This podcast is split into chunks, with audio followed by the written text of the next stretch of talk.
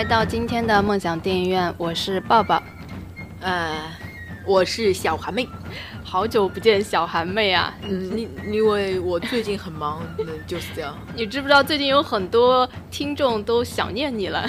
不要用很多好吗？就两个人好吗？就就不算。这两个是说出来的，你怎么知道不说出来的人有没有想你呢？那还有很多人很嫌弃我好吗？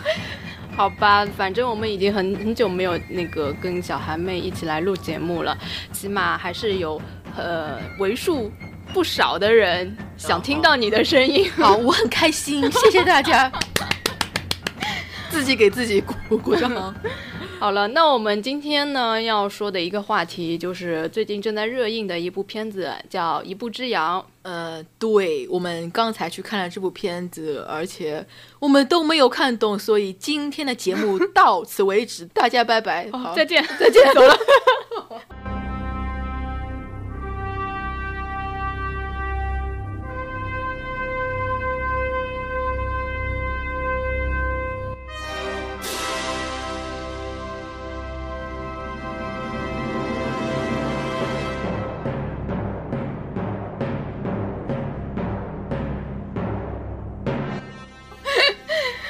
实呢，我们因为最近大家都很忙嘛，所以我们最近几期做的节目其实都是在很赶的情况下，基本上都是，呃，早上刚刚看完，然后隔了没多久之后，差不多就直接回到工作室就直接录了。基本上每一期节目都没有中间一个消化的时间，所以我们讲的也都是我们的第一观感，嗯，并没有经过呃很多的去查资料呀，或者看影评啊，或者消化一下，只能说我们。呃，第一看到这个片子给我们带来的一个感受，所以有可能它并不是非常准确的，但是一定是我们的最真实的第一观感。嗯，对，就虽然比较粗糙吧，但嗯，算是比较真实的一个想法。对，应该算是很多的嗯普通观众会有的一个观感吧，因为大部分人看电影，他其实还是不会想太多的，看完就看完了，呃，顶多会问一下，哎，这什么意思啊？然后就没有了，他不会去深究太多，去查很多很多影评吧。基本上我们现在讲的应该就是这样一个，呃，第一的感受。你对这部片子有什么想说的吧？呃，这个片子首先呢是很期待的，在看之前，因为呃那个让子弹飞让我当时看完之后整个人都震惊了，就呃没有想到，因为知道姜文的片子都还不错，但是没有想到他可以拍到一部就是呃让各个各个层面的人都能。非常爽的这个地步，所以我我对这个之后，因为他在那个让子弹飞最后其实是留了一个扣的，说呃我们上海再见。嗯，当时是觉得应该是要拍让子弹飞的续集，然后呢就冒出来这个呃一步之遥的这个说要拍这个嘛，我当时是觉得它是让子弹飞的续集，所以我是抱着这样一个心理去期待这个片子。我也有这个想法，但是。后来不是时间长了嘛，那个他就出来说，其实这是另外一个全新的嘛，所以我当时就已经知道和让子弹飞是没什么关系的，就没有你这么期待。嗯，其实虽然知道跟子弹飞没有关系，但还是会期待的，毕竟它是姜文的片子嘛。而且，呃，从子弹飞开始，我在想他是不是有有那个往。呃，就是接地气的那块儿去转型的那个迹象嘛，然后看了这部片子，发现并没有，反而他，我觉得他和接地气离得越来越远了。呃，越来越远倒也不至于，顶多就是回到他之前的那个状态吧。因为我印象他之前什么状态，我印象非常深刻的就是我当初看那个《太阳照常升起》的时候是非常非常痛苦的，但是这种痛苦又不是一种厌恶，因为很多片子你如果厌恶的话，你就根本想都不会去想它。但是《太阳照常升起》是那种我。既想看，但是又看不懂，而且我是当时真的是查了非常非常多的资料跟影评，从来就没有一个人讲清楚这个片子到底讲了些什么，所以我非常纠结，非常痛苦。你看这个的时候和我看《三体》的 感觉一样的，就明明知道它很好很好，就是看不进去。呃，我觉得看不进去又是另外一回事。太阳照常升起，我当时还觉得挺好看的，但是在很好看的情况下，我又看不懂它，所以这是我特别痛苦的一点。这就是这就是这种。你想懂它，但是你就是懂不了。就是如果干脆有些片子，就我看的时候就不是很想看，那干脆我不懂你就算了。像《二零零一太空漫游》，我根本就看不懂，然后我也觉得我不是很想看，那就看不懂就看不懂呗，我不会特别痛苦。但是有些片子吧，就是你觉得还不错，就还蛮契合得到你的，但是问题是就是那个点它就是挠了你一下。但是你又不能完全的把它挖开、抛开，就是看得清清楚楚，这个是非常痛苦的一件事情。那你看不懂的话，你会去找别人的解析去看吗？就问题是，就这部片子，我真的没有找到一个人的解析是能够让我明白的。好像我们在网上也没有看到一个人能解析这部《一步之遥》，就好像看下来大家都没有看懂这部片。呃，我当时看太阳的时候嘛，我有一个执念，我一定要找到一个人可以很清楚的告诉我这是什么意思。但是，呃，几年之后，现在我在看这个一步之遥嘛，我已经不纠结这件事情了。我觉得看得懂看不懂无所谓，只要你自己那个观影体验你觉得好就好，你觉得不好就不好。因为有些事情，可能他导演他自己也不并不是很明白，他拍出来。可能就像我们画画一样，就艺术家他要表达的是一种情绪，他内心并不说，呃，我非常确定我一定要表明一个什么意思，他只是反映他当时一个情绪一个状态。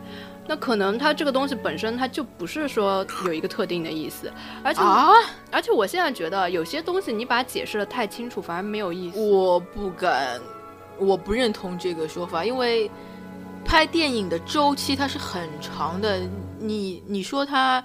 只想表达一个他当下的意思，这不可能，因为拍电影他是要琢磨一个镜头，他是要怎么样去拍。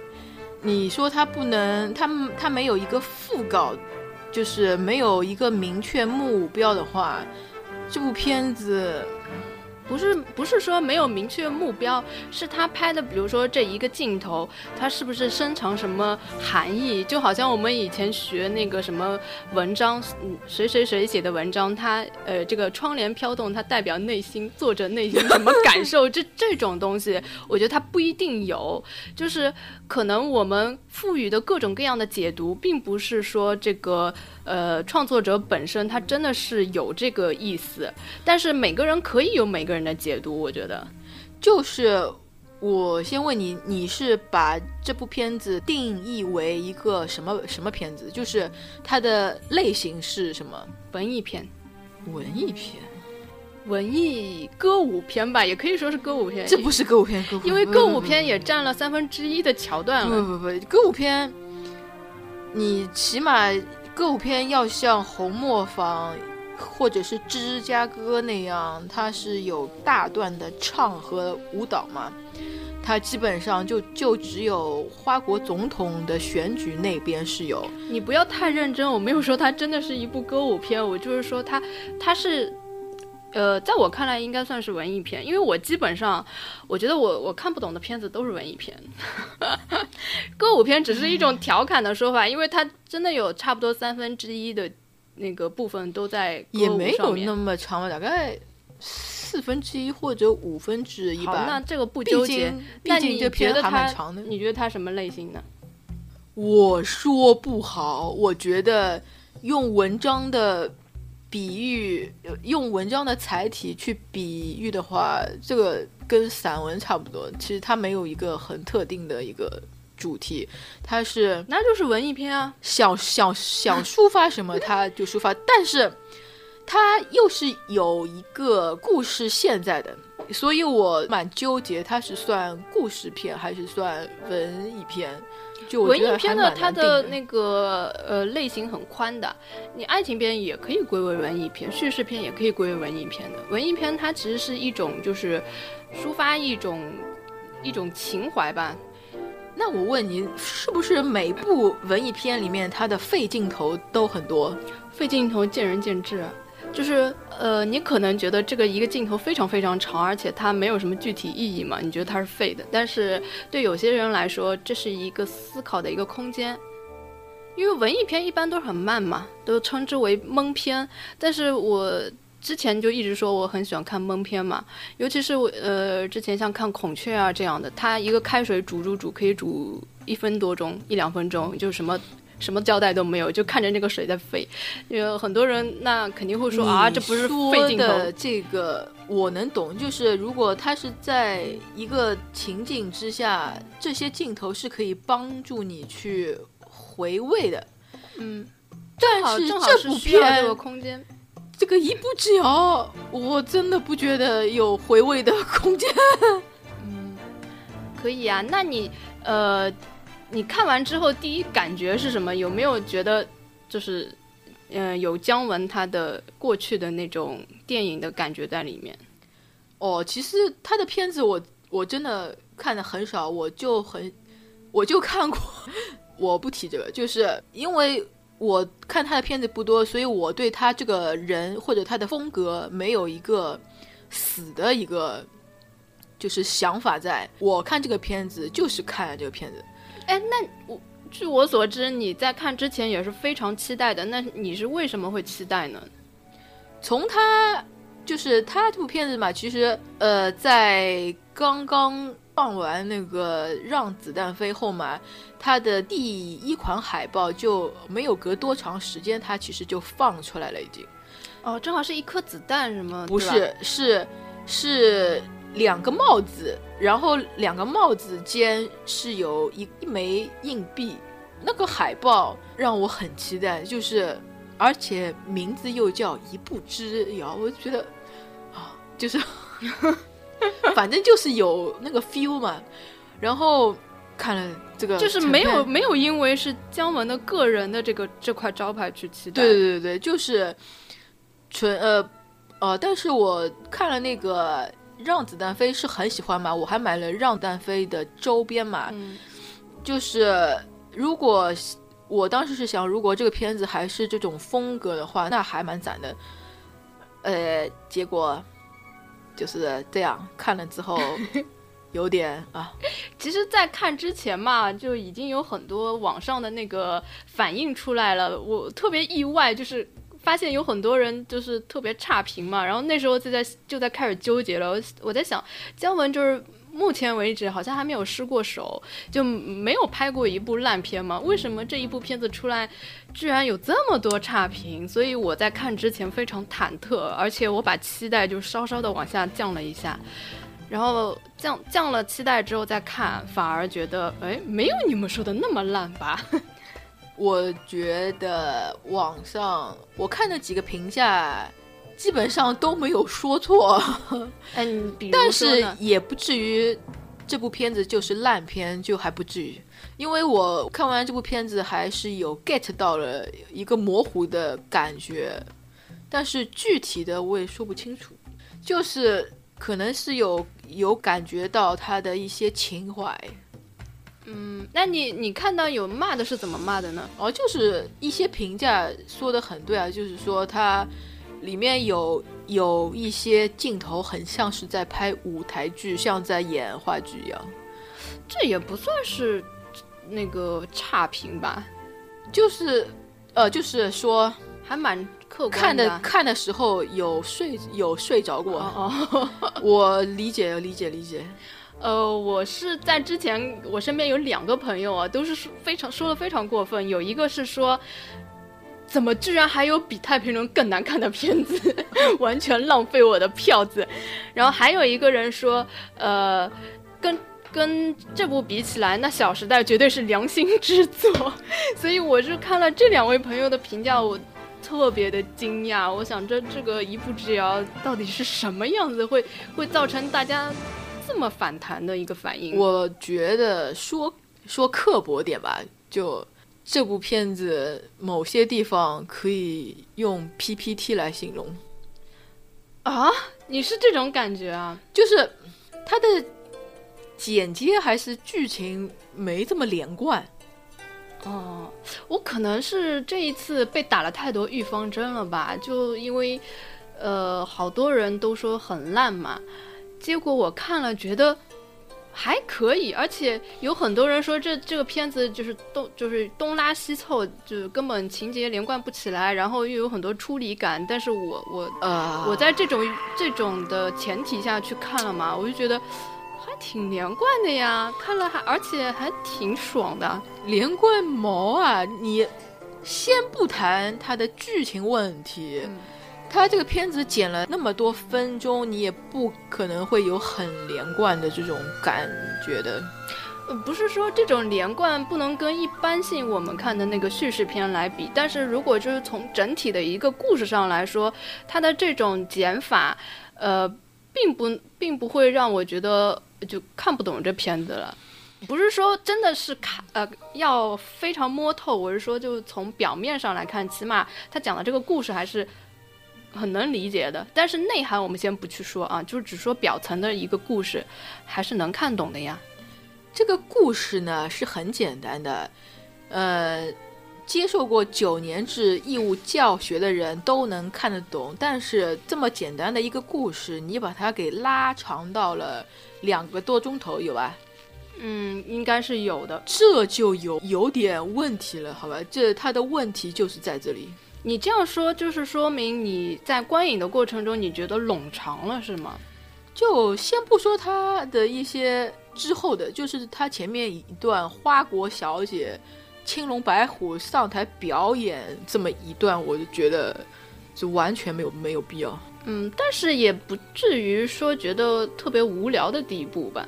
因为它中间穿插的一些，呃，一些背景人物的交代，因为他在歌舞当中交代了那个，呃，周韵的那个角色，然后交代了那个姜文他，呃，办这个这个花魁赛的一个一个他的一个洗钱的目的嘛，就是之类的，就是一些背景交代，然后再加上他跟葛优之间一些插科打诨的中间一些穿插的一些那个俏皮话，其实并不会觉得很无聊啊。这有台词的部分我不觉得无聊，跳舞的部分我觉得对于走剧情来说没有什么帮助，或者呢，我可能他可能就是把就是青龙白虎的表演节目安排的光怪陆离点，我觉得可能能更好的表达一些，就是。像他后面不是飞到月球上去嘛，就类似于这种很光怪陆离的这种，可能还能够增加这个戏的气氛。但是他现在他前面的表演是很正经的嘛，而且他还真的去编排了几段舞出来，我就不知道他想干什么。嗯，他就是想表现当时大上海的一个一个纸醉金迷的一个环境吧。但是啊，而且这段是真实有的，就是这个办花魁的这个活动嘛，是以前在那个大上海，我知道，呃，就是那个大世界，就这个地方，这大世界现在不是还有吗？嗯。然后那个是真实的，当时是有我呃知道这个竞选这历个史是在什么呃，那个叫花国总统啊，好像确实是有这个竞选的，而且那个当时嗯，大上海的老板嘛，算是那个。上海的大佬之一，他其实最后的下场也很惨的。他最后是在这个呃大世界门口扫地，还还被拍出来登上那个报纸了。就是他其实是有一段这个历史在这里面，他可能是想嗯再现那个当时上海的这样一个一个盛况的一个感觉吧。而且那时候是上海是一个冒险家的乐园嘛。就是所有的全世界各地的人都到上海来淘金，所有的目光都聚集在这里，所以他们要在这种情况下要去做一些那种勾当，像那个洗黑钱呀，或者是说一些见不得光的一些事情，可以呃利用这些表面的那些看上去特别呃五光十色的东西来掩盖，在暗箱操作一些这些东西嘛。这是我觉得它算是一个背景交代吧，但是呢，它问题是，它虽然跟那个情节也不是很重要，我觉得它有一点就是像在玩的感觉，它没有很严肃，我要跟你讲这件故事，就是让你觉得哦，我很娱乐的时候，就顺便我跟你说哎，同时还发生了这样一件事儿。你想的很正面，是吗？我想的是这个这几个青龙白虎，他们幕后的谁是不是给他塞了钱，特地加的戏，让他去露一个脸，是对啊，这不会吧？除了这样还能有什么解释？我实在你说其他导演我能相信，你说姜文有必要吗？他这样一个人。就你一个人再优秀，你如果在圈内无依无靠的话，他还是会被人踩的。我觉得这肯定没不会这不会有这个事。中国娱乐圈它就是靠人互相捧来捧去。你说真正演得好的人又有几个？他们其实真正好的演技的人，他们很多因为没有。人脉关系和机会，他们都是很默默无闻的。现在你看得到的都是互相拉帮结派的，不是？你要这样说的话，那姜文他就好好讲一个故事就好了，那票房肯定会很高啊。他现在问题是，他就是想要坚持自己，想要做自己的那个他想要拍的东西，所以他才会把这个故事拍这么深色。所以我我预计他这一次的票房未必会特别特别高，虽然他的预售。说是有两亿多了，我也是在十一月份就已经把这个票就买好了。但是这些人就是因为是冲着姜文的这个名头一开始去，但是现在口碑出来那么差，我觉得就很难再冲上去了。如果你说他真的是为了要钱啊或者怎么样的，他他就把这个故事拍了容易懂一点，完全可以啊。我不是说他只为了钱，就是他也有推不掉的人。情在，我觉得不会，他这样对待媒体的一个人啊，谁能以后把这段为什么要这样子拍的这个谜给解开了的话，请告诉我。我觉得不不需要把它讲得很清楚啊。我现在觉得很多事情嘛，就是不一定你要搞得特别特别清楚的。就像很多就是古诗词，你一定要给他解释的特别特别清楚，他这韵味就没有了。我特别不喜欢。就是我们看到一首好诗好词，然后那种下面的注释啊，帮你注释特别清楚，每一句话它代表什么意思，然后这个作者是什么意思，当时的什么情境，我觉得很很不舒服。我自己直接看到他，嗯，就是看着不求甚解，我觉得这是一个特别舒服的一个感觉。当然，你也不可能完全就不懂啊就行了，但是你稍微能明白他传达的一点点意思，但是呢，你不需要把它。一句句抠得很仔细，这是我现在觉得特别舒服的状态。你这样说也是对的，但是有一个验证真理的一个方法，就是人民群众的口碑。如果人人人都觉得你这样子是不好的，那肯定就是差的。不是这我，我觉得应该是这样说：这个片子首先有没有给你带来愉悦感？你真你真的是觉得没有愉悦感，那么当然是。你可以绝对是认为他这个没有这一段没有必要，而且是不好的。但是每个人他那个给他带来的感受不一样嘛。呃，对我来说这段歌舞，因为可能是之前经过太多人的提点啊，说这一段看得昏昏欲睡啊，太长啦。所以我看的时候我觉得还好，没有那么长，也没有想象中那么无聊。所以我觉得这一段没什么，就觉得还可以。其实这段。不是我觉得很无聊的一段，我觉得很无聊的是，那个姜文给舒淇抽大烟，他们崩在讨论左眼珠子和右眼珠子的事情。我觉得这一段哦要疯了，就是水的不得了。但是你后来说了，这是一个，就是这个镜头是可以解释的，就是。它是有存在的价值的，这个我能理解。就是，但是前面那段歌舞，我真的一点理解都理解不了。但是，歌舞本身是蛮是蛮好看的，我能接受，我接受得了。所以这个就就就就这样子算了，对吧？我觉得嘛，他那一段就是崩月的那一段，就是除了有有向那个电影大师致敬的这个感觉，也有其实也有恶搞的成分。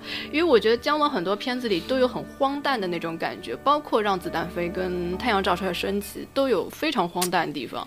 但是我又觉得他这个荒诞是没有从始至终的。贯彻到底，因为他有时候挺严肃的，有时候又特别特别荒诞，就是还蛮跳脱的。让子弹飞里面的荒诞给人的感觉是酷，很棒，但是这边的荒诞就觉得让子弹飞，它其实二 将金刚摸不着头脑。是是比较连贯的，它是从头到尾都是一贯的那种气质。然后太阳照常升起也是，他就是更他做的更极致，从头到尾就是完全让你摸不着头脑。然后这个呢，就是其实他有时候是蛮蛮正常的，然后呢又有时候就荒诞的不得了，所以这就感觉好像那个气质没有很统一。所以你可能会觉得啊、每一段分开来，你你觉得好可以勉强接受讲得通，但是合在一起就觉得不舒服，是吗？唉，就是一种不连贯，就是应该这样说，他呃用小说来形容的话，就是他的文笔很精炼，就是很多事情他是用几句台词和几个镜头一次性的说了，就是你必须要思考的，这个你必须要转个弯才能知道他这句话里面其实既包含了前面的因，也包含了他后面的事情，就不像别的片子，他会照顾到观众去更好的理解他，所以他每句台词都会把事情给交代好的。我现在是这种感，是这就是你说他这个片子他就不交代很多东西，就是让你自己去想，是吧？不，他不是不交代，他是一句话包含了前面和后面的事情，他很精炼嘛。嗯，所以很多人，他们如果只是单纯的把这句台词给过过去的话，他们可能一下子会不知道怎么会突然间就跳到这个事情上面来了。嗯，哎，那整部片子你感觉哦，他呃是在说一个什么事儿呢？就是你不是应该你是你是问明的还是问暗的？不是应该怎么说呢？你觉得它应该是一个什么？嗯嗯，是那种悬疑片呢，还是那种警匪片呢？还是还是爱情片呢？还是什么什么片？就是从他的这个嗯，他要讲的这个故事来来判一个类型的话，哦，呃，前几年有本很畅销的书叫《小王子》，这个电影应该叫《小姜文》，什么意思？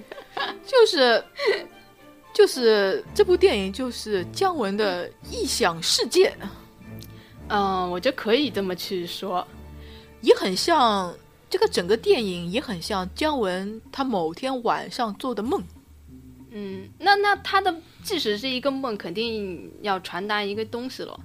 其实啊，我觉得有很多人解读的特别特别的那个深，但是我觉得如果仅从呃表面或者是第一感受来看的话，我觉得这是一部爱情片。虽然它从头到尾讲的是一个凶杀案，是因一个呃那个舒淇之死引发的一件事儿嘛，但是我觉得它最终讲的是一个爱情的故事。我不知道你有这种感觉吗？就每个人的三观就决定了他对待事物的看待事物的一个看法。你你会觉得，包括你嘛，就是网上也有影评是说，呃，马走日他在最后是领悟了什么什么什么是爱，对吧？没有，我觉得不是最后领悟，他一开始就懂。呃，因为在这之前，我看到有一个有一个帖子，虽然我没点进去看，但是它的标题好像就是说一步之遥，其实讲的就是姜文是个太监这件事儿嘛。因为他拒绝了两段爱情嘛，然后我我看了之后发现完全不是这么一回事，他哪有拒绝两两段爱情啊？他只，他只拒绝了一段热水瓶都都都给啐了五个人。他他只拒绝了舒淇而已，他他没有把舒淇当成是一个爱人的一个对象，这很明显，这根本就不需要去解读。然后，但是他其实从一开始就是喜欢这个周韵这个角色的，这个是他一开始呃有一句台词说，当时如果嗯两条腿没有断，或者只断了一条腿也好，他也会追随他，就是跟着他去的。但是后来不是，就是好像因为他感觉姜文从头到尾玩世不恭的一副样子嘛，但是他他里面有句已经很明示的台词，就是他说：“呃，我和完颜英在一起的时候是尽量的去装痞子，什么玩世不恭，但是在。”呃，五六的面前我就装不了，就是就是紧张的，就是一一句话都说不出来之类的。对啊，这个我就觉得这个很明显啊，是很明显了。对，所以他最后不并不是说拒绝他，他只是保护他而已。所以他不是说到最后才呃懂了爱，他其实一开始就知道的，只不过他表现的不嗯不像一般的片子里那么明显而已。其实这些都很明显，但是这个片子想表达什么，我还是看不懂啊。就是意思是说他，我现在还 说不出来。其实就是一个非常简单的故事嘛，一个呃一个凶杀案，然后在这个凶杀案之呃的发生的情况之后，不同的人面对他，你确定要是你确定要说吗？这样子算不算是剧透呢？这玩意儿能剧透吗？这剧透了也没什么吧。嗯，好，你说吧。好吧，那接下来就是剧透吧。嗯，其实我觉得剧透也没关系的，就是在凶杀案发生之后，不同的人面对同一件事情，会采取的不同的态度。你看，像那个葛优，他，嗯，还有大部分人，就是其实是顺应时势，明哲保身嘛，就基本上，呃，只做对他们有利的事情。明就是可以黑黑白颠倒嘛，明明知道这个凶杀案可能跟他没有关系，但是在时事面前，就是群众希望看到的是一个什么情景，大家就就是顺水推舟把这件事情往那个地方去推去。但是在这里面呢，只有那个呃周韵，那个跟姜文两个人他们是不一样的，他们呃在知道这个就特别是周韵。他一开始在不知道真相的情况下，他也是呃，就是说直接把那个姜文给枪毙了。但是等他知道之后，他还是可以勇于站出来的嘛，就是一个正面人物。当然还有那个呃舒淇也算是一个正面人物，但但是他又是另外一种情境了。他是在一个完全嗯，应该是在事情的事情的一个起因吧。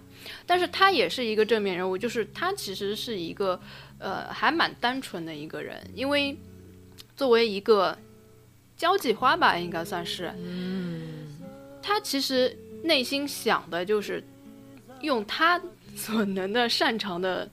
一些技能，对，去做一些事情，还就是说还蛮单纯，也没有没有什么很多的私心。直到他呃后来就是爱上姜文之后，他也就是一心想要嫁给他而已，就是一个比较单纯的一个人。基本上这个片子里就这三个人是比较正面的人物，其他的人都是可以在就是在就是时事面前瞬间改变自己的。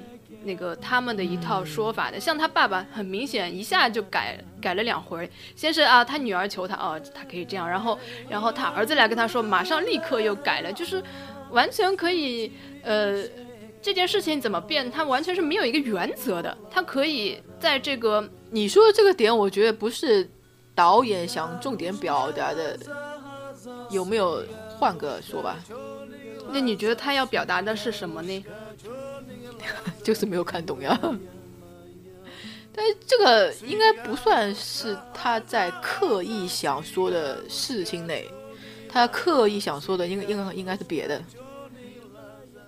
那是什么别的呢？好吧，用一个套话来说，就是讴歌真善美，抨击假大空，对吧？其实你不用把他的那个。想的特别特别深，它可能就是一个很浅的故事，只不过它可能有一些讽刺的一些部分是需要你去挖挖掘的，然后有一些东西是有一些隐喻的，这个是你要去考虑。但是它整个故事它本身并不复杂，也没有什么太多太多深意的，它其实还蛮简单的。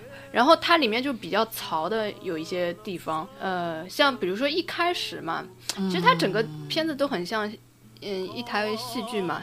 其实不是，我也不是说期望它像让子弹飞那样有个很很明显的一个暗地里的一个主题或者是别的什么在，就是你要知道，一个片子，不管是小说还是电影，还是一个电视剧什么的，它总归都是有一个主题在的。它的主题就是那个马走日枪毙案呀，很很很清楚啊。从头到尾就是这是他的，这是他的故事主线，不是他的主题。对啊，你讲故事，它就是主要是就你这故事讲什么，它就是它的主题呀。你并不是说我这个故事一定要提炼升华出一个什么什么境界，它没有什么境界可以了，也可以的呀。那你这样说的话，不管是文章还是电影，这个作品都落了下乘了。这个。我觉得你们为什么这样看一个片子哦，一定要把它提升到某一种境界呢？那不就你觉得要提升到哪一种境界才算是好呢？没有主题的话，那和看 MV 有有什么区别吧？你你所谓的主题是什么主题呢？这个这个故事他把它讲清楚了，然后你你觉得这个故事之外还要有一个主题？不是，就是你可以说一个故事是什么什么的，说了说了说了。然后到片子的最后，或者整个情节都是为这个主题去服务的。然后你那我问你，最后就把这个主题给升华了。那我问你，让子弹飞是什么主题？当呃。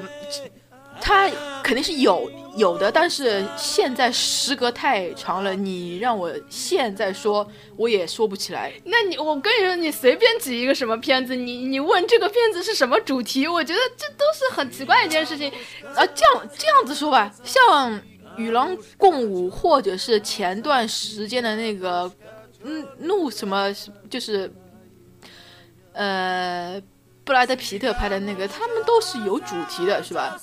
什么主题呢？你你所谓的主题只不过哦提炼了哦什么爱国精神，什么这种是很空的呀。问题是你你讲一个故事，他把它讲清楚了之后，他很多东西他不是说我一个一个主题就能提炼的，尤其是像姜文这种，他他可能是在某一个很多很多细节里面。呃，隐喻了什么？他暗讽了一些什么？但是你这些，你把它归起来，你你你能总结一个主题吗？王家卫的电影，你有主题吗？你能结总结得出来吗？你要这样说的话，就主题这个呢，就是用通俗点的说法去说，就是能够让你看完片子后有所得。那我问你，前一阵子《星际穿越》它的主题是什么？亲情。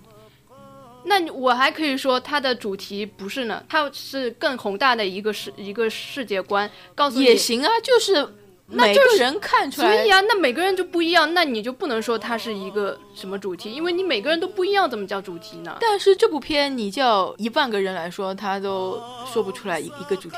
哎，那我现在可以说它是一部爱情片，它讲的就是爱情。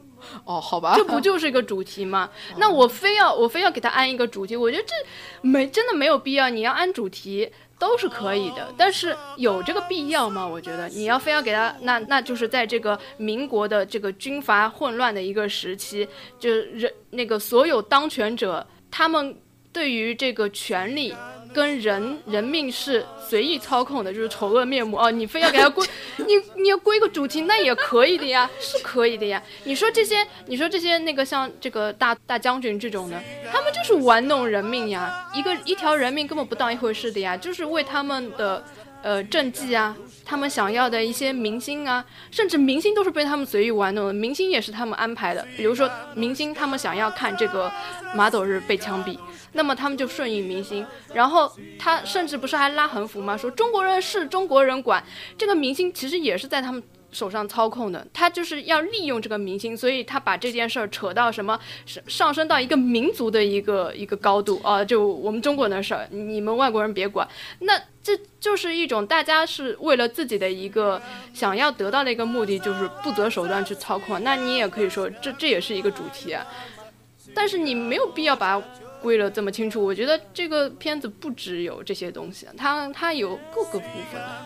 你这个说法呢，我觉得主题应该是很鲜明的。如果是像你刚刚说的，呃，可以延伸出来这么多个的话，就说明这个片子或者是这个文章它很散，你知道吗？这个就和导演的水平有关系了。你你那那文章里面有一种叫散文，呃，散文是我的确，我的我的的确确是觉得这部片子很像散文的。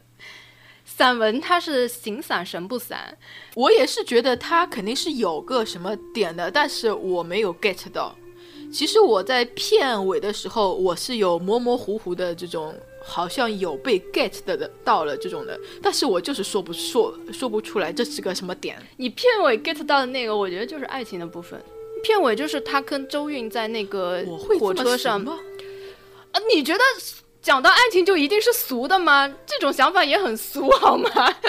不，我我觉得是，就是很忽然觉得应该是这样子觉得，就是一开始，嗯，马走日和五六都给我一一种很假的这种感觉，但是到了后面，我忽然就觉得这两个人物很真实，这点有让微妙的感觉。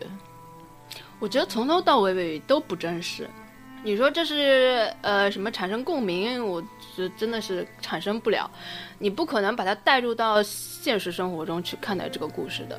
但是它虽然是很不接地气，但是我觉得还是能够，反正我能够看的还蛮投入的，就因为还其实过程中爽的部分挺多的。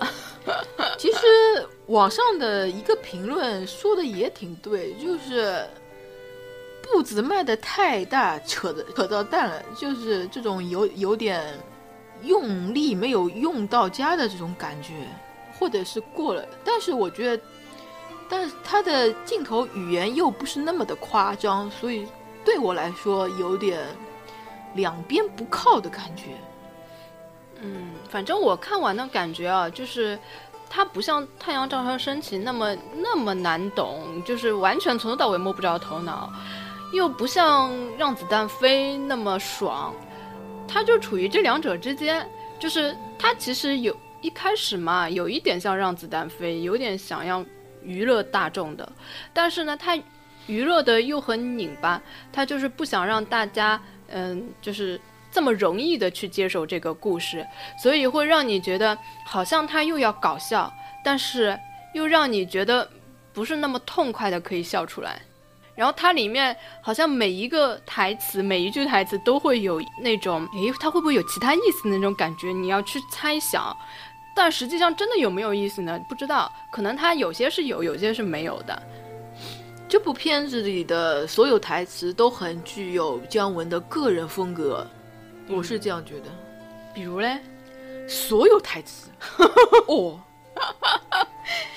呃，然后我是想讲这整个片子嘛，就像一部戏剧。然后它的一开始有一句台词，叫，呃，我我一开始就笑出来了，就是他那个姜文在那里念旁白嘛，就说，呃，to be or not to be，这是很著名的莎士比亚四大悲剧里的那个，就是那个叫什么《王子复仇记》里面的一句经典台词嘛。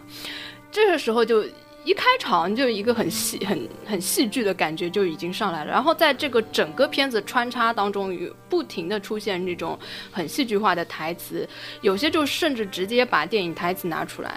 那个在那个要枪毙那个马走日的时候，他不是出来向群众呐喊了一句嘛？Today is history。然后当时我又。我又喷了，因为这句台词就是那个《辛德勒名单》里面那句台词嘛。然后他他其实你如果真的去要想他有没有什么隐喻的话，在嗯《辛德勒的名单》里面，他说这句台词的时候，他的意思就是拯救一人就拯救全世界。然后这个时候你如果想那个马走日在这个情况下去对着。那个普通老百姓去讲这句话，其实是特别特别搞的一句话，所以我觉得这种这种小槽点其实还是蛮有意思的。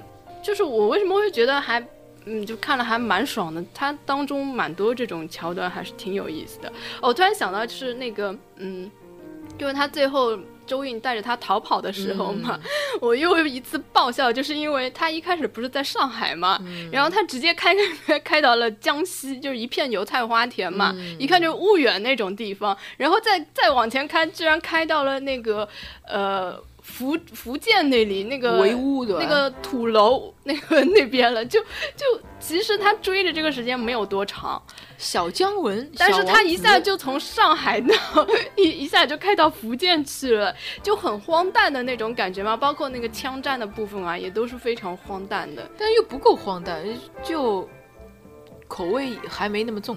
就是，所以我就是我之前说的嘛，他就是有些时候是好像还蛮认真在讲，又有些时候又特别荒诞，就风格还没有很统一。我特别接受不了的就是中间有一段，就是周韵为什么就是后来就爱上姜文的那一段，嗯，就是因为嗯，姜文他说了一个台词，他就说呃。呃，舒淇不是他杀的，他他不是说不能死，只不过他觉得你们这样做是对他的侮辱嘛。嗯，然后这个时候是真正让周韵动心的时候，那这个时候姜文又显得特别震惊，我有点啊受不了，啊，因为你我你这个时候是觉得他很正经吗？我觉得他在用小计谋。我觉得特别震惊，一下就就搞得你像一个就是特别正义凛然的一个形象，你知道吗？然后嗯，但是一开始呢，用那种很荒诞的情景。让你投入到一个荒诞的一个感觉里去了，突然之间，哦，他又那么正经的去说这么一，而且他其实没有在用小伎俩，你这可以看出来，他不是演戏，他就真的是演不下去。一开始其实他是配合他们去演这个戏的，就是说演完之后可以放他走，他是相信的。但是他真的让他演，他的确是演不下去，他觉得这是对他们两个人的侮辱，你可以枪毙我但是你不能，你不能把这件事儿就是这样安在我身上，这个不是他做的一个伎俩。就是你是觉得他这段是很就突突然间的正经起来，我就有点受不了。呃 呃，所以我就觉得他这个没有没有统一，我觉得他应该再统一一点呢，好像还好一点。因为如果这样子的话，我感觉一会儿是投入到这种，就是我的我的那个神经啊掉到那个就是看一个荒诞剧的感觉，然后突然间你又把我拉回到一个哦还蛮正经的，还正义凛然一副样子，然后突然间你又给给我扯回到那种什么很荒诞的情况里面。那你说这个片子会不会是他的像实验片一样的？应该也不至于，他毕竟花了那么多力气去做这篇，嗯。反正他就是想玩他就是他想的东西嘛。而且我觉得有点，就可能和电影是我的一点猜测嘛，就是因为在拍这个片子的时候，文章这个演员他还没有发生周一见的这件事情，然后那个时候，我觉得一开始他的那那场戏完全有可能是给他单独加的。什么？你你什么意思啊？就是本身文章这场戏就是是不应该有的。影片一开始这场戏就是给他一个很长的镜头嘞，就是说他和某国小姐和一碗面的事情，他在那里瑞瑞说，瑞瑞瑞说，就 我觉得你看电影每次都会考虑到特别多的这种电影以外的事情，然后猜测他们是不是对，因为底下有什么勾当啊什么。我觉得真的会有，真的可能会有。但是这一段其实它是有必要的呀。嗯、首先他这一段就是致敬《教父》，就一开始他们三个人在谈判的时候，然后还有就是这个文章这个角色的一个人，就是他的一个个性交代出来，就是一个特别无聊的人，然后 就是成天想做那些，就是就是想。想做一些无聊的事情，他想干一番大事。其实文章他在这部片子里面的演技还蛮好的，这刷新了我对他的感觉。因为他在《失恋三十三天》里面，我我还蛮唾弃的，啊但是这个这个片子我觉得还是不错的。我始终认为他不适合大荧幕。可能也有可能是他在里面贴了胡子，所以我觉得和他本人有点距距离，所以呃，我倒是觉得这一次那个王志文演的特别好，对 对，他他蛮好的，真的蛮好的。然后我在想他，果不其然是最有演技的。我在想他是不是真的是上海人啊？他讲上海话特别标准，很有可能的。其他人都很不标准，尤其是什么姜文啊什么的。还行，连那个洪晃说的上海话也也也蛮好的。周韵讲的也还可以，因为周韵她本身就是那个江南一带的嘛，所以她讲上海话也还行。但是我觉得王志文特别标准，特别是骂人的那种部分，他几个镜头演的都蛮好的。对的，而且我觉得嘛，就是不是五期就是见呃文章演的这个角色和周韵还有王志文和葛优他们四个人在在一间房间里面说事情的这场戏，文章他也没有被压戏。嗯，他虽然是是一个算是对这几个人来说算是不除了周韵外，就是王志文和葛优来说，他也算是个新人吧。但是他在前辈面前，他也没有显得很很怯懦，就是他没有被前辈压。嗯，还好，反正我对他没什么印象，就看过就看过了，好吧，不会像我看到王志文就感觉特别特别好。好吧，我在看片子的时候，我会去看这几个人谁演的怎样，就是还要看他是不是会被和他演对手戏的人给给压制住，就完全发挥不出来什么的。但是我对他没有感觉，肯定是起码他没有演到让我觉得还蛮惊艳的部分。倒是那个那英啊，我一开始一直没有认出来是他，一直到一直到他后来跟那个葛大爷讲话的时候，才发现哦，原来这是那英。那英这个这个角色，我觉得去掉也完全可以啊。嗯，哎，我觉得那英她之后不知道你看出来吧，她跟葛大爷好像有发生关系。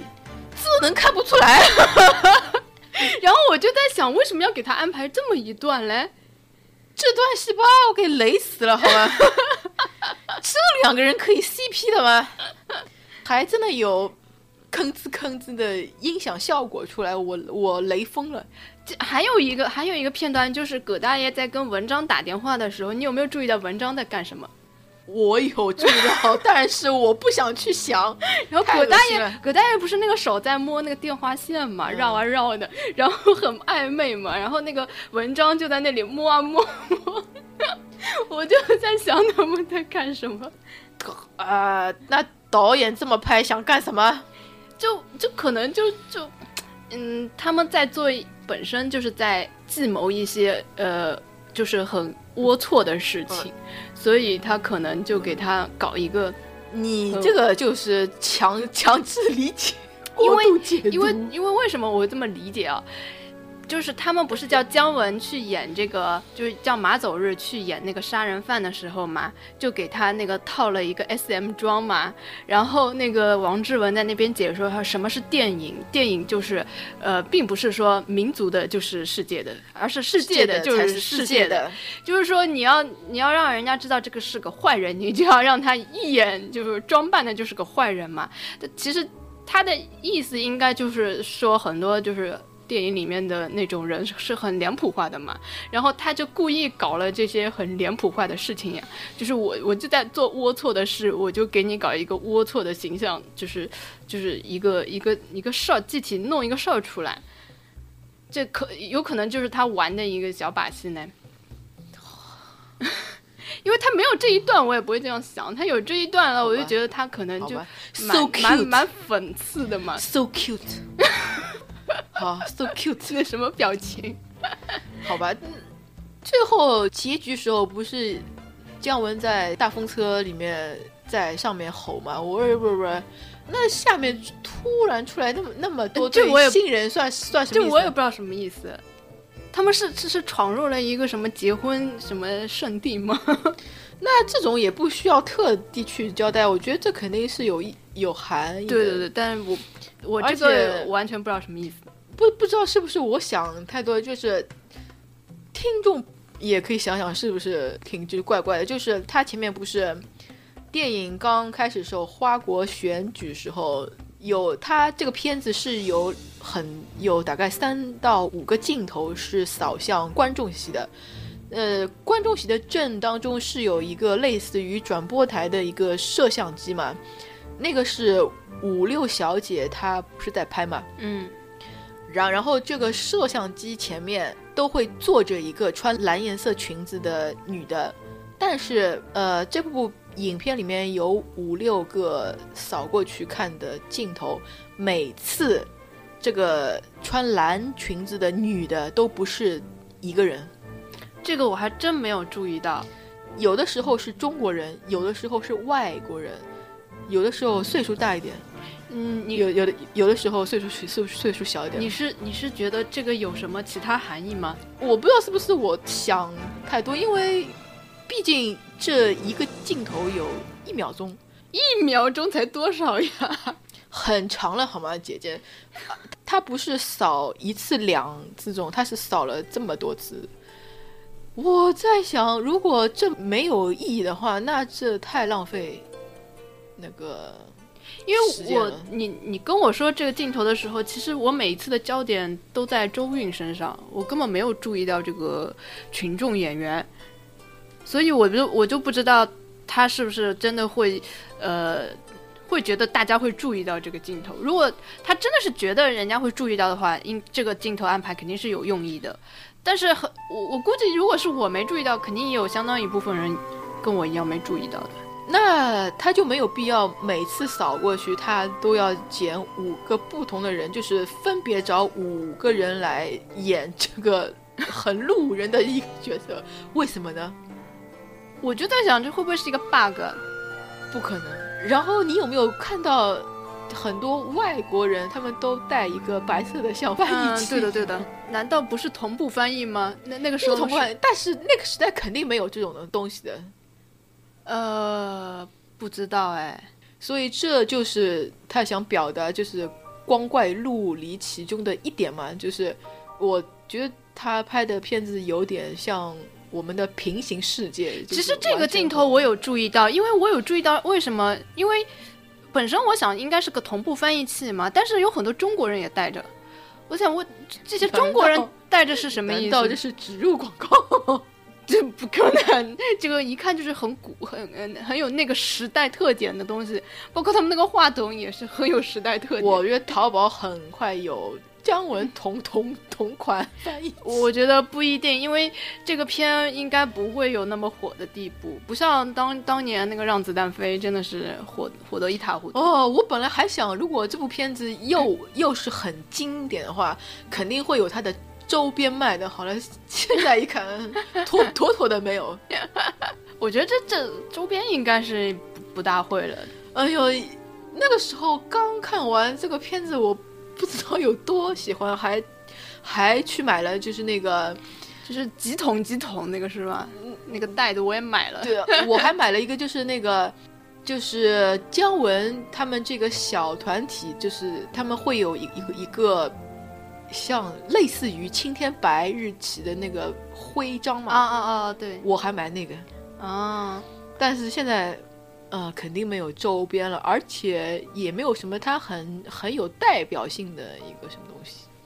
关键有了你也不会去买呀，看你这个情况看下来观感不是特别好呀。我懂都没懂了，我怎么可能会有冲动去买？我觉得这个你要说有谁能完全懂，我觉得不大可能，因为可能姜文，我觉得。姜文不像很多导演，他可能希望别人，呃，起码能能够理解他的电影。但是姜文可能他不在乎你理理不理解，而且他也不大会把这个意图说出来。即使是在采访当中，他也不会告诉你他为什么要这么做，他而且为什么要这么表达。而且他的态度还很坚定的说：“我的片子就是这么好，就是就是那个什么，也不像。”吴宇森他会跟观众解释一下，呃，他是吴宇森，他是直接就道歉了，态态度就就就是差了这么多。他道歉是因为太平轮吗？对。哦，我觉得吴宇森也蛮可怜的，他很可怜。对，就是我本来想去支持一下他。但是其实也是可以支持一下了，但是 他像是他的托一样。但是他他他只有 IMAX 三 D 还是哦，那算了，他没有二 D 看，他全部是三 D，所以我嗯，那懂的。算了再见。本来我确实是。呃，本身我对吴宇森呢也不是什么特别期待，因为他毕竟好多年没有出什么特别好的作品了。但是其实最近看看吴宇森，我觉得他是力不从心去，的确也想支持一下的。其实《太平轮》没有那么差的了，就是它根本就不是烂片，就是还是可以去电影院看。但是你你要我去看三 D 的，我就有点不甘心，知道吗？这个主要还是他的那个发行公司，嗯，太急功近利了，搞得就是不太好。呃，中国现在的社会风气就是经济发展，嗯，而且他这样做的话，那个《太平轮》下肯定收场不会太好。但是，嗯，你说他上在放了放放完后，他这部片子的成本能够收得回来不来？够呛。如果他上的成本全都收得回来的话，那么他下放的时候，他就是纯的赚了。嗯，好像，哎，管不了那么多事儿。其实，嗯，太平轮，在我不了解他的时候，我觉得还还是有点期待什么的。嗯，我不，我不是很期待。好吧，因为看名字和。简介觉得应该还行。那那个关于不知道还有什么特别想要提的吗？嗯，我想啊，嗯，日本武士的你要讲吗？不讲不讲。那个什么呃，你要不要讲点评一下这几个演员的演技之类的？我就觉得王志文演的蛮好的，其他的哦，姜文感觉有点老了变得，然后周韵还是很好看，特别有气质。然后其他的没什么特别大的感觉，然后其实我本来不大不大喜欢那个舒淇去演演姜文的片子，我也不知道为什么，就感觉不应该请他来演。哦，说到舒淇对吧？我看这片子，我忽然能感觉到，就是他虽然长得不呃，并不是倾倾国倾城这种，甚甚至有点丑的，但是。正是因为他的脸不怎么完美，所以观众才可以注意得到他身上其他的地方，像是气场还有演技。如果一个女演员她的脸太过于让观众去看的话，呃，可能就是会对她别的方面就会有限制。嗯，就是。呃，这部片子我感觉特别是这样，就是如果她真的长得很，真的长得很美的话，就观众可能真的会觉得她是一个花瓶什么的。嗯，很有道理。因为我刚刚还没讲完，我就想，本来我看到她演姜文片子，我觉得你刚刚说的那个很有道理，好敷衍，是很有道理呀。我我本来是不大希望，不大希望她演这个的，但是看完之后就觉得她演的还还不错。对啊，你就是人丑一点，你就会去看他别的地方。不是不是，我们这样说被很多人骂死好吗？很多人觉得他特别美好吗？谁谁？你站出来！哎，你不谁觉得舒舒淇美？你看，你看冯小刚的片子里，把他说的是天仙一样的人，然后那个这很多人都觉得他是冯小刚来打我。你要冯小刚来打我，就是就是因为他在很多这种片子里，大家把他捧的实在是太天仙了，所以我觉得一般啊，没有那么什么什么什么对吧？所以就嗯就这样嘛。但是所以在这部片子里就觉得他演的还不错。对啊，就是如果他像范冰冰一样，你会去看他别的别的什么了？你肯定是是被他的脸给那个了。嗯，不晓得像 小舒淇，你恨不得。就就不要看上他，不会吧？哎，这这见仁见智，见还还是还是很多人觉得她是美女的。呃，她跟我比，她肯定是美女，对吧？就是她的脸还不到惊艳谁的这种这种地步，但就但是就因为这种恰恰到好处的丑，就我去，丑一个。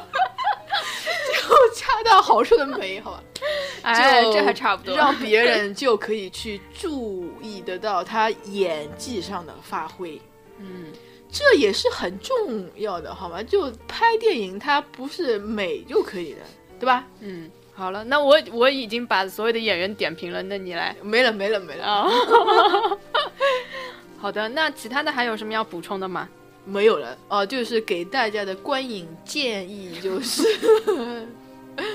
这部片子不适合全家去看，特别小孩儿吧，因为里面有些镜头，当然它也不是直很直白的，就是其实他还没有让子弹飞那个，让子弹飞其实还蛮暴力的。他这这这个片子里倒没什么很暴力的，呃，那个。但是你刚刚说的那个文章他，他在撸管就不太好啊。我没有说好吗？我只是表达了一下那个方面的意思。就反正你看得出来他在干嘛啊？好吧，哦，然后还有就是，嗯、这个关于姜文的这个名字，就是当时还没有看这个片子之前，我我预告片没有看过嘛，好像是谁是好像就是你告诉我的，啊你说你说他在这个片子里面叫那个马走日，对葛大爷叫呃向飞田向呃飞田，对然后我当时就咦，这名这俩名字太有特色了。对啊，我也我当时也觉得很很很有逼格。对的，然后我就觉得，哎，这两个名字肯定在这个这个片子里面一定是承担了一个非常重要的一个哎，说到这个，我是觉得的，就是这个名字其实感觉很符号化。然后我看完这个片子，现在现在想想，其实这这几个角色也很符号化。对啊，他所有的人物都很符号化，都都像假人一样。对对对，他本身就是整个故事都像一出戏，呃所以他经常会有特别特别荒诞的情节出来嘛。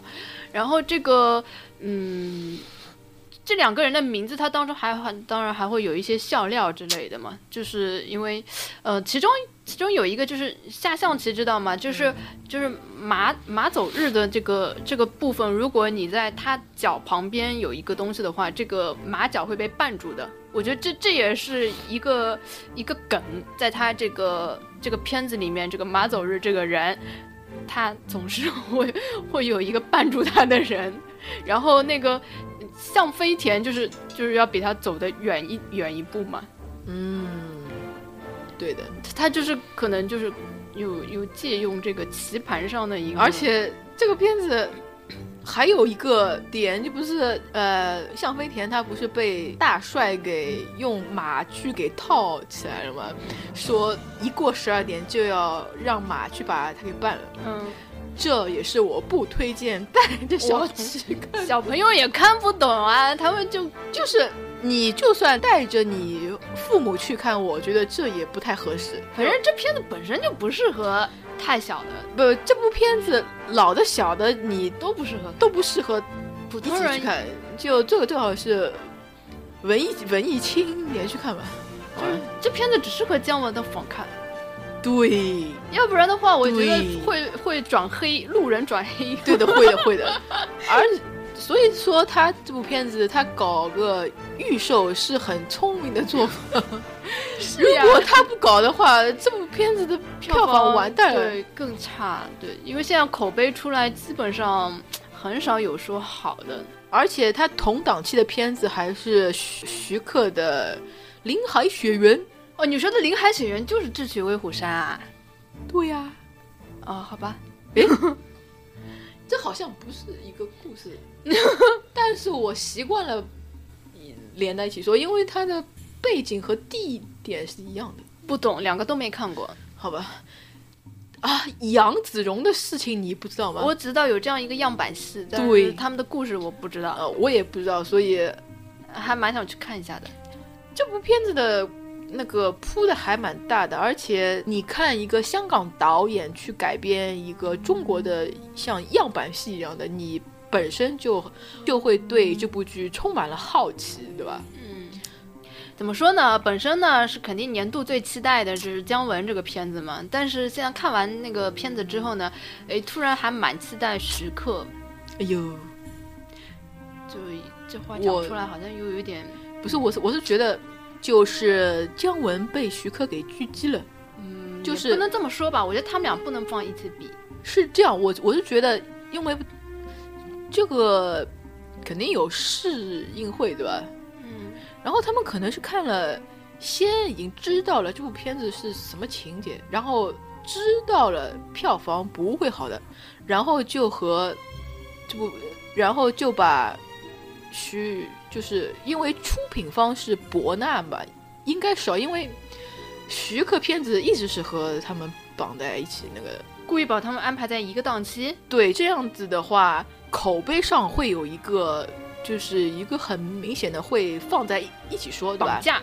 对，就是，呃，如果大家都知道姜文的戏不好看的话，肯定是会去选择看徐克的戏。小韩又开始阴谋论了，每件事情他都有阴谋论。因为上次的那个谁，那个龙门飞甲，就是和金陵十三钗绑在一起做的。他天涯上有个帖子是有专门扒过这件事的，就是是那个博纳影音影业的那个谁于什么的，他是存心去狙击了金陵十三钗。那件事我记得当时请了很多水军嘛，对，所以对于这个人的人品来说，其实呢，这也不能说他人品什么差，对吧？跟他没有关系，就就是这出出品方这不不，其实这些营销手段你也不能说他坏啊什么的，就是这本来就是很正常的商业行为嘛。所以，但是他这样一安排的话，肯定对票房有影响。对，就是它肯定会让让一步之遥的票房会更加差。对，因为嗯、呃贺岁档了嘛，大家肯定会想要去选择一部片子看。那如果呃一步之遥这个出来口碑那么差，那么很多本身想要看的人，可能就会转头去看徐克的那个片子。是的，是的，而且呃现在网上水军的说法基本上是把《一步之遥》和《智取威虎山》放在一起说的。但是我觉得啊它只能就是影响一些就是普通观众，如果是影迷级的或者是呃粉啊什么的，这基本上你想姜文的片子，他的粉丝能不看吗？就是你你会看，一定会看，任别人再怎么说还是会看的。你要不看的话，就还是不会去看，所以它影响的是一些就是普通的一些观众，嗯犹犹豫豫的啊，或者也也没有什么倾向性的那种，我是觉得普通观众数量还蛮多的是吧？肯定是要比姜文的粉多，就是算是蛮大一部分人，还蛮多的算。嗯，我我是那种，如果我这次没有预购的话，即使人人都说这个一步之遥不好看，我依然会去看的。所以就是还是就影响某某一类型的。我也会去看吧，因为我从去年就开始等了。其实我是从让子弹飞之后就一直对啊对啊，就是 等到现在。从他出的第一张海报开始，我就开始等了。哎，那如果就是姜文接下来拍的片子，你依然会这么期待吗？嗯期待应该不大会，但是看还是会看。已经不大会了，好可怜。就是不是你之前是我太天真了，就是觉得每个人的水平状态都会一直是这样。但是其实一个导演他一生中有一部好的作品就已经够了，你不能去过多的去期待他每部作品都是这么的好。还好啦，没有那么差，其实还可以的。嗯我没说他差，就是《三体》也很好啊，但是 但是我，但是我，就是很多事情你明明知道它好，但是你也啊，你懂的。嗯，我懂的，起码就是姜文现在目前为止他拍的片子嘛，虽然我、呃有些看的真的不懂，但是还是有嗨点的，就是还是愿意去看啊，就是这个感觉。如果对姜文不了解，又想看大场面，什么爆破、飞车什么的，你们就不要去看这片子了。没有，没有，没有，没有，完全没有。好了，那我们今天时间也差不多了，好的嗯，那就到这吧，，Goodbye。拜拜。